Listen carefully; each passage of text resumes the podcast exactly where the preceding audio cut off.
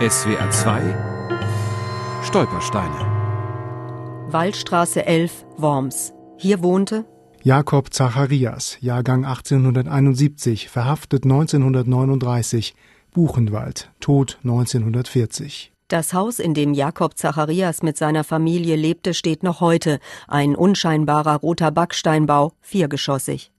Im Erdgeschoss hatte Zacharias einen Handel mit Stoffen und Herrenkonfektion. Er soll ein sehr menschlicher Geschäftsmann gewesen sein. Wenn ein Kunde wenig Geld hatte, gab er die Kleidung billiger ab. Zu der Familie gehörten Ehefrau Clara und Sohn Heinrich. Er verließ Worms schon bald nach Hitlers Machtübernahme im April 1933. Von da an war Jakob Zacharias weitgehend auf sich gestellt. Sein Sohn war weg, seine Frau Clara kam wegen eines Knochenbruchs ins Krankenhaus, es gab Komplikationen, nach längerem Aufenthalt starb sie, und durch den ständigen öffentlichen Druck, nicht mehr bei Juden zu kaufen, ging es auch wirtschaftlich bergab.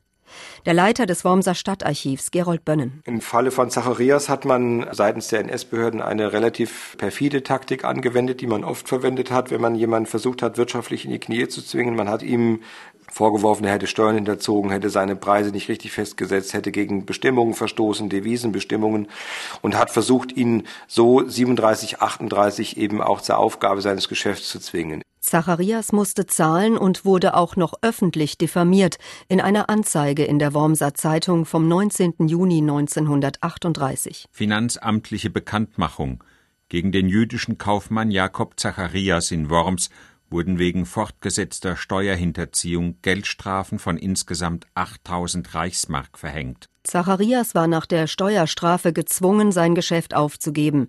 Dabei verhinderten die Behörden, dass er durch den Verkauf der restlichen Waren etwas Geld behalten konnte.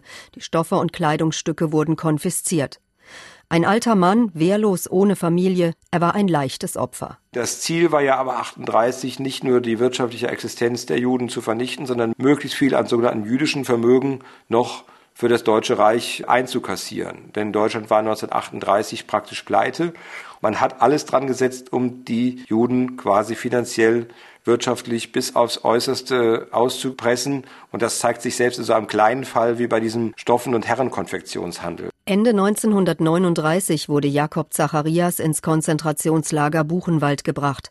Ihm wurde vorgeworfen, er habe meldepflichtige Wertgegenstände verheimlicht. Im KZ starb er nur drei Monate später. Die Urne mit seiner Asche wurde auf dem neuen israelitischen Friedhof in Worms neben der seiner Frau beigesetzt.